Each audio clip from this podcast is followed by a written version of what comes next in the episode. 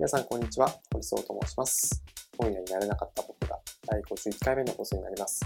この番組は世界知識の低い読書番組として、私、堀総が読んだ本や言葉に関する感想などを紹介するラジオを目指しています。2月13日、えー、23時頃、えー、東北地方中心に大きな地震が起こりました。えー、今この番、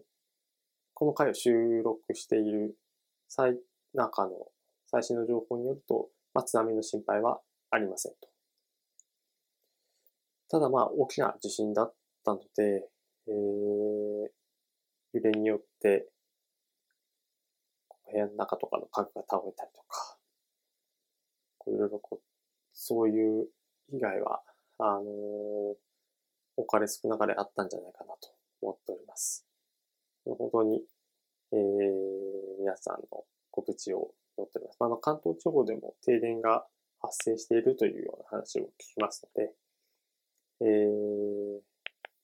まあ、余震も十分予想されますし、ぜひぜひ、あの、安心、あの、不安な中だと思いますけど、えー、深呼吸しながら行動していただければなと、冷静に行動していただければなと思っております。で、えっ、ー、と、今日は2月14日の日曜日で、えっ、ー、と、通常の配信会ではなくて、ちょっと特別会という感じなんですね。えっ、ー、と、なんか地震が起きた直後に、あの、バレンタインデーだからって、ちょっとこう、えー、恋愛というか、まあそういうアンソロジーをこう紹介しようかと思ってるんですけど、なかなかそういう気分にちょっとなりづらい状態ではあるんですが、あの、SNS 眺めていたら、えー、こういう時はこう正常性バイアスが働いてしまうから、あのー、ちょっと過剰でもいいけれども、しっかりと自分の身を守る。あるいは自分の家族の身を守るということを、えー、ちょっとこう、真剣にやった方がいいというツイートを見て、あ、まさにその通りだなと思って、で、それだけでも、なんかこう、まあ、防災をちょっとこう、注意、注意というか、改めて考えましょうっていうことと、この正常性バイアスについて、この前提のところで、前段のところで紹介させていただくことで、なんかこう、ラジ、ラジオをやっている、まあ、意義というか、まあ、今回のこう配信の意義みたいなのを、えー、まあ、担保できたらいいんじゃないかなというふうに考えて、えー、まあ、ちょっとまだ気分は、えー、ざわざわしてるというか、僕自身もあまり落ち着いてはいないんですが、えー、収録をしたいなと思っております。はい。で、正常性バイアスっていうのは、あの、認知バイアスの一種、ウィキペディアとかにも書いてあるので、ぜひ調べてみていただきたいと思うんですが、あの、ざっくり言うと自分にとって都合の悪い情報っていうのを過小評価する。あるいは、あんまりこう見ないようにする。自分は大丈夫っていうふうにこう思い込むような、えっ、ー、と、まあこう、脳の働きみたいなところです。これは、あの、楽観的な性格とか悲観的な性格とか、あんまりこう関係なくて、こうなんか人間がこう予期しない。まあ、地震もそうですよね。地震とかがあった時に、えー、地震ってまあその直後にこう被害がドンと来るだけじゃなくて、津波とかもそうですし、あのー、まあいろいろな被害、二次被害みたいなのが、あのー、時間差でこう起こるんですけど、多分自分は大丈夫じゃないかっていうふうに、えー、思ってしまうという特性を持ってるようなんですね。あの、多分、自分は病気とか事故に合わないだろうとか、まあそういうこととも関連すると思うんですけど、なぜか、まあ自分は大丈夫じゃないか。一刻も早くその場を、こう、去らなくちゃいけなかったりとか、なんか対策を早めに取らなくちゃいけないのに、えー、まあ大丈夫だろうということで、えー、済ましてしまう。で、結果的に、あの、まあやっぱこう、命の危険にさらされるようなことに起こってしまう。なので、やっぱりあの、改めてですね、こういうことって今後もこう日本という国に住んでいる限りはやっぱり災害、自然災害って起こるものですし、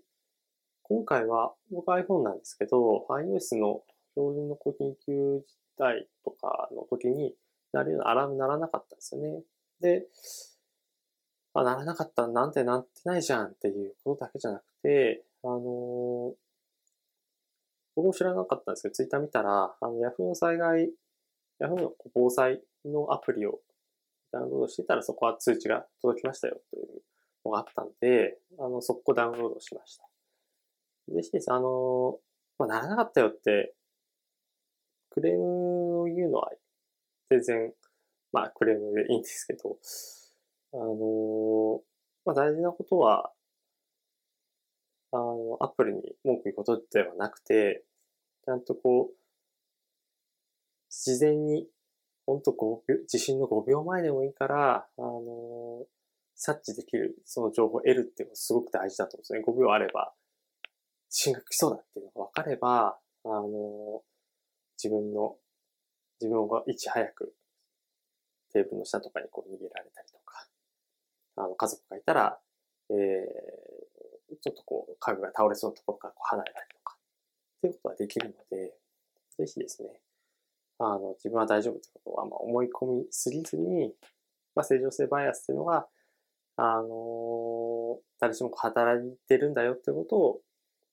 まあ、誰の身にも起こるよということをこう意識していただきながら、あの行動していただけるといいんじゃないかなと思っております。はい。ということで、えっ、ー、と、今日は2月14日日曜日えー、バレンタインデーということなんですけど、なかなかバレンタインデーって、僕はなんかあんまりいい思い出がないですよね。まあ多分忘れちゃっただけだと思うんですけど、あんまりなんかね、あのー、なんか、うん、忘れてるだけだと思うんですけど、でも2月14日今日休みですよね。なんかこう学校とかだと、どうしてるんだろうな。金曜日とかになんか渡したりするんですかね。あとはまあ今はやっぱりソーシャルディスタンスが強く言われているので、もう物受け渡しとかしづらい環境だなと思っています。多分、あのー、自粛というかそういうのやらないでねっていうことが、まあ、言われるのか、あのー、まあそういうこうプレッシャーがあってえー、自粛してるのかっていうような状態で、なんか表立っては、そういうこうプレゼントの受け渡しみたいなこうやらりづらい環境なんじゃないかなと思っています。ただ、まあやっぱりせっかく、その、2月14日というのは1年に1回、えー、なんかこう恋愛に対してこうポジティブになれるタイミングでもあるし、まあ、どうせだったらこう楽しい、あのー、状態にこう転化した方がいいと思て、そうそう、やっぱなかなかこう、恋とか愛とか、まあそういうふうにこう、浮かれることってできないですけど、まあ、今日ぐらいは、あのー、ラブに関することなんか考えてみたりとか、なんかそこにその、実際にこう、他人に対してアクションを起こすことはなかったとしても、まあなんかせっかくなので、まあ恋に関する本とかを読んでみたりとか、まあ映画でもいいと思うんですけど、そういうのを見て、えー、なんかその2月14日という気分に浸ってもいいんじゃないかなと思います。で、今日は、えー、紹介するのは村上春樹さんが、あのー、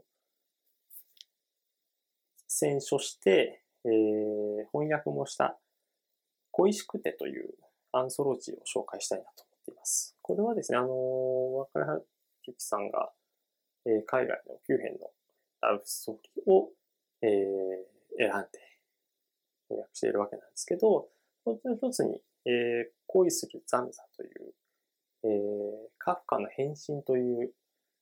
まあ、本当有名な古典ですよね。それをこう、えー、トリビュートというか、オマージュというか、オマージュですね。えー、した作品も書き下ろして収められているという作品です。でこれは、あのー、なんかやっぱり、えその、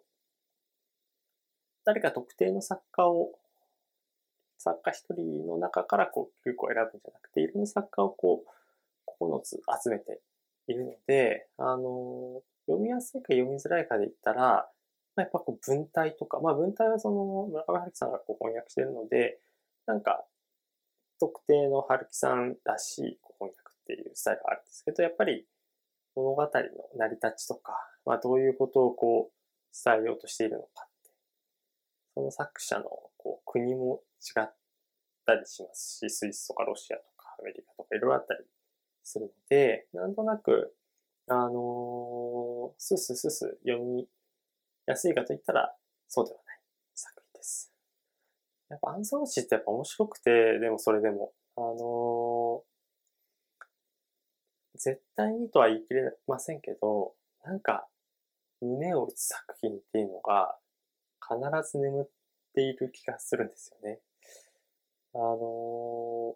海外作品のアンソロジーに限らず、日本の作家のアンソロジー。ただそのアンソロジーって、買うきっかけって、なんか自分が好きな作家の短編が、まあ、書き下ろしの短編が入っていて、こう買ってみるってことが、割と僕はきっかけとしてあるんですけど、あの、普段読んで、読んでないとか、普段あんまり読んでいなかった作家の作品がなんかすごく良かったりってこともあるんですよね。で、それをきっかけに、あ、なんかじゃあ、あまりこいいイメージなかったけど、ちょっと読んでみようかってことで、えー、その作家の他の作品であったりにハマっていく。まあ、そういうなんか出会いをこう提供してくれるものでもあるような気がしています。で、まあ、村上さんのこの作品は、あの、まあ、恋愛っていうことをこうテーマになってますけど、やっぱアンソロジーは、あの、適当にいろんなこうトーンのものをこう、ポポポ集めるわけじゃなくて、何かしらのこうコンセプトがあるものもあるので、そのコンセプトのことを、えー、作家がどういうふうに捉えているのか、どういうこう見方をしているのかっていうことが結構面白くて、そこになんか、あの読み応えっていうのを感じてもらえると、すごくいいんじゃないかなと思っています。で、僕がこの恋しくての中で、あの、一番、なんかこうガツンとやられたのは、トップバッターのマイリー・メロイさんの作品で愛し合う二人に変わって、えー、元のタイトルはザ・プロキシー・マルチという作品ですけど、あのー、代理結婚、代理結婚っていうのかな？あのーアメリカで、えっ、ー、と、例えば、えー、軍隊、米軍にこう所属している人が、えー、まあ、戦地にこう赴くっていうことが、あの、アメリカとかだと、当然あるわけですけど、その中で、えっ、ー、と、結婚式を挙げたいけれども、挙げられないっていう状態を、えー、が生まれていると。物理的にこう、平気にこう、携わっているので、あの結婚はしたいんだけど、えー、することはできない。で、まあ帰ってきて時間を見つけてこうやればいいかもしれないけれども、まあもしかしたら、あの、戦地で命を落としてしまう。みたいなことがあるかもしれないということで、まあその代理結婚、その、をやるという。でこの中、どの州でもこう法律としてこう認められ、今は、今のわからないんですけど、どの州でもこう認められてるかわからない。だけど、この、ICR 二人に代わってという短編の州に関しては、その制度が認められていると。で、えっ、ー、と、ただまあ、当然ですけど、そんなに、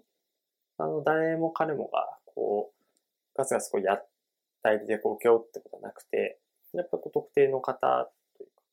か、がこう受け負うことが多いですけど、あのー、効果不効果、主人公たちの、えー、両親というか、が、まあそこの制度に対して理解があって、で、それを、えー、行うというような設定になっています。で、まあなんか、あの、ちょっと、なんですかね、えー、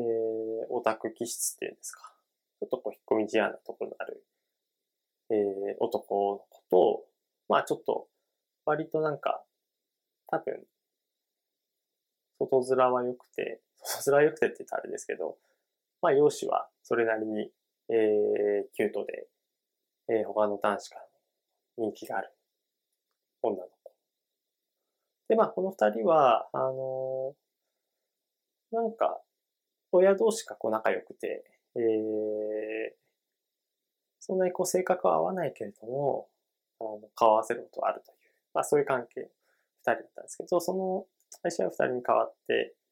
代理でこう結婚式をこう上げていくっていうのを何回か繰り返していく中にって、なんかちょっとこう奇妙な感覚というか、やっぱりこの、そういう式を、まあフェイクだったとしても、まあ代理でやっていく。まあ男の方は、ちょっとその女の子が気になっていたんでしょうね。なので、まあ男の方の視点で書かれているんですけど、まあそれをなんか続けていって、こう、先生で、その愛をこう誓う。その気になってる女の子の前で。っていうのが、あのなんかですね、こうやっぱ進んで、年齢も重ねていく、で、こう、妙齢になって、あの、お互いこう、恋人ができたりとか、えー、まあ、パートナーが実際こうできたりしていく中で、まあ、その感覚っていうのはどんどん変わっていったりする中で、最終的にどうなるのか。というような流れなんですけど、やっぱり、あのー、そうですね。なんかやっぱり、日本ではあんまりこう、想定できないシチュエーションというか、まあやっぱ宗教とか、あの、結婚に対するこう考え方っていうのは日本とアメリカとでだいぶ違うっていうところのこう感覚もありつつも、なんかその設定自体結構ベタで、ちょっとこう、内気な男の子と、あの、割と他の男の子から人気な女の子っていう。こういうなんかあんまりこう光、まあ美女と野獣っていうことではないんですけど、なんかそういう、普段はあんまりこう惹かれないような片思いのままこう終わってしまうような関係の二人が、まあ、代理結婚を通じて、なんか奇妙に心をこう通わせ、通わせ合うっていうのは、なんかちょっとですね、共感できるところもあるし、なんかこう、感情にするわけではないんだけど、そのシチュエーション自体に、なんか自分自身をこう投影できるような感覚がある。なんかそれをなんかこう、一般化したり、他のシチュエーションにこう、転化させたりするってことはあんまりやりやりづらいんですけど、なぜかですね、その状況に自分も、あのー、置けるような感覚のある、なんか不思議な小説でした。これが、の他の小説は結構こう、あの、ビターなものとか、大人っぽいものもあったりするんですけど、ここに出てくる二人は、割とこう、子供、まあ、年齢というか若い時からこう始まっているものなので、なんかすごく幼さを感じるものなんですけど、が、割と、あの、30代の僕が改めて読んでも、なんかその場に、ふっとこう、追い立てるような、なんかそういうこう、敷居の低さも感じるような面白い小説だったなと思います。で、あと、もう一点、やっぱ、あの、おすすめのポイントというか、まあ、この、恋しくてというアンソロジーそのものを、まあ、おすすめするというよりは、こう、アンソロジーって楽しいよねっていう、なんかこう、コンセプトがあるアンソロジーって面白いねっていうことが、まあ、今日の趣旨だったりするんですけど、まあ、あのあえてこの恋しくてという作品をお勧めすると、先ほどの、え、愛し合う二人に変わって、と、あとやっぱこう、村上春さんが書き下ろしている恋する寒さ。まあ、僕自身がこう、村上さんの大ファンだということもあって、で、カフカも好きなんですよ。あのー、なんかめちゃくちゃこう、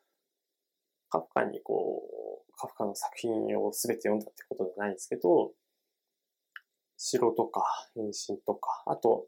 名前忘れちゃったんですけど、結構いくつかのこう、短めの短編とか、あと古いカフカの作品を、えー、題材にした映画とかも、あのー、なんか、なんだっけ、品川区のなんか上映会みたいなところで、狭い部屋でなんか見た記憶もあって、なんかすごくカフカのイメージはあったし、あの、2年前にプラハに家族旅行で行った時にカフカの、実は美術館っていうのはプラハにあるんですけど、そこのなんか世界観、もうなんかやっぱり、もう独特で、プラハという街は、なんかですね、すごく明るい、僕のイメージですが明るくて、あの、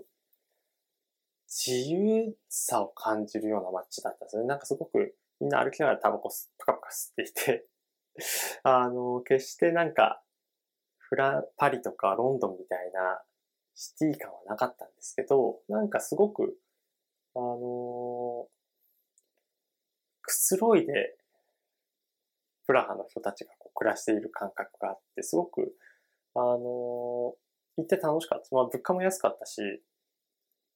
あ、なんかこの街住めそうだな、みたいな感覚をこう、持ってたんですけど、カフカの美美術館というか、その博物館というか、その場所だけはやっぱ異様で、なぜか、あのー、男性がこう、おしっこをしている、えー、彫像があって、それがなんかこう、エントランスにドーンと立っていて、それだけでもなんか、世界観みたいなのが、カフカらしい、それ、その、おしっこしてる銅像がカフカらしいっていうのはあんまり わかんないですけど、まあなんか、カフカのような気がしなくもないという、まあ不思議な空間。まあそれぐらい、それぐらいってなんか全然説得力ないですけど、カフカには何かしらのこう、海外の作家の中でも思い入れはある人ですね。で、そのカフカの変身を、まあ、オマージュして、えー、恋する寒さというタイトルの作品だったんですけど、あの、そうですね、なんか恋というか、の寒さが、えー、変身から溶けてという感じなのかな。なんかこう、人間として、なんかこう、生まれ変わった人が、まあ、ちょっとずつこう、ご飯を食べるとか、階段を降りるとか、なんか日本足でこう歩くみたいなこととかも、なんとなくその行動、あ、服を着るとかもそうか。っていうのをどういうふうにやればいいんだっけみたいなのをこう試行錯誤しているところが、なんか割とこうユニークで、洋服ってど、この洋服はどうやって着るんだろう。下着の上下がわからないみたいなこともなんかすごく丁寧に丁寧に書かれてるからこそ滑稽というか、だからそういうことを書きつつ、あの、鍵を直しに来る、えー、女性が、まあ、あの、なんだろう、両親なのか、えー、鍵を直しに来てくれた女性に対して、まあ、ちょっとこう、淡い恋心を、まあ、ちょっとその、恋心を抱いたきっかけっていうのは、ちょっと、歪んだ認知みたいなところもあったりして、なんかそれを、あの、言葉にするとだいぶはばかられるので、えー、言わないんですけど、そのなんか、でも、不思議とその、さっきの愛しある二人に代わっては、登場人物に感情移入はできないかったんですけど、この恋するザムザに関しては、またなんか全然違う、あのー、多分読者のほとんどからしたら、このザムザというえー、青年に対して感情移入はでき得ないタイプの人なんですけど、この小説に関してはなんかわかるっていう気持ちにさせてくれるって感じですかね。なんかやっぱ村上作品の登場人物というか主人公、例えば初期の僕シリーズに関しては、やっぱその僕に対してなんか自分をこう投影できるような感覚って多分あるし、海辺のカフカでもカフカ少年になんかそのストーリーにのめり込むことって多分できると思うんですけど、なんかやっぱその、愛しある二人に変わってが、全くあんまり感情移入できなかった分、割とこう強烈になぜかその感覚わかるよねっていう。うん。その恋するにあたって、あの、自分の正規が、えー、こう盛り上がっていくみたいなところも、あの、書かれてたりするんですけど、そのなんか感じも、リアルというか、リアルっていうのがなんかすごい滑稽なんですよ。その状況が実際にこう書かれているんじゃなくて、すごく滑稽に書かれて、大げさに、オーバーアクションに書かれてるんですけど、それがですね、なんか、面白みもありつつ、なんか共感できるという、なんかそれは、ぱり村上さんってすごい作家なんだなっていうのを書き方というかすごいわかりました。ちょっとだけ引用しますね。えー、家の前は通りになっていた。それほど広い道路ではない。人通りはほとんどなく、嫌にがらんとしている。時折そこを急ぎ出して通りかかる人々は、みんなそれぞれに好きなく衣服をまとっていた。様々な色合いの様々な格好の衣服だ。ほとんど男だったが女も一人か二人。男女によって着ているものが違う。そして足には硬い革で作られた靴を履いていた。よく磨かれていた長靴を履いている者もいた。その靴底は丸石地丸石時期の路面にコツコツと素早く硬い音を立てた。みんな帽子はかぶっていた。誰もが当然のことのように日本足で立って歩いていたし、誰も生殖器を外に出していなかった。ザムザは玄関に取り付けられた等身大の鏡の前に立ち、通りを行く彼らと自分の姿を見比べていた。鏡の中の彼はいかにもみすぼらしく弱々しく見えた。腹には肉汁やソースが垂れ、陰謀にはパンくずが綿のようにこびりついていた。彼はそのような汚れを手で払って落とした。衣服を身にまとう必要がある。と、彼は改めて思った。ちょっと笑っちゃいますよね。なんか、地震、地震で若干気がめいってたんですけど、改めてなんかこの部分をこう読み直したら、やっぱ笑っちゃいましたね。そうなんですよ。だからこの人間としてのその行動というか感覚をすっかり忘れてしまったザムザというあの、洋服を着る必要があるっていうことをなんか思い出す、思い出すというか、あの、学習するというか、その感覚、そういう感覚が割と前段としてあります。こう階段を降りるシーンであったりだとか、あの、女の人と会話するときに、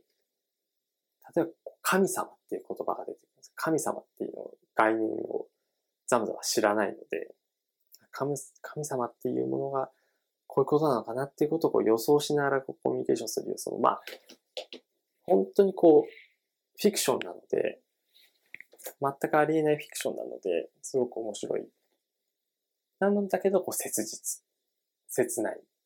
で、切なさがです。まあ、恋といえばやっぱ切なさ。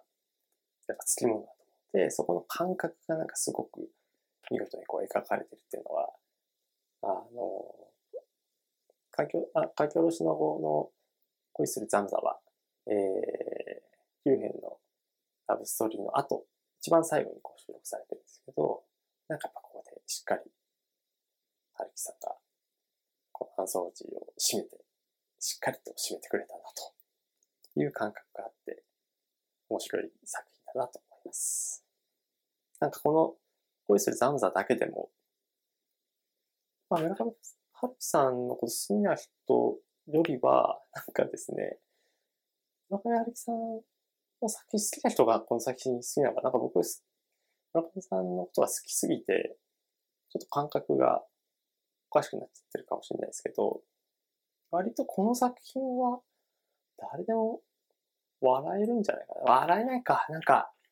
怒る人もいるかもしれないですね。なんかこういう風に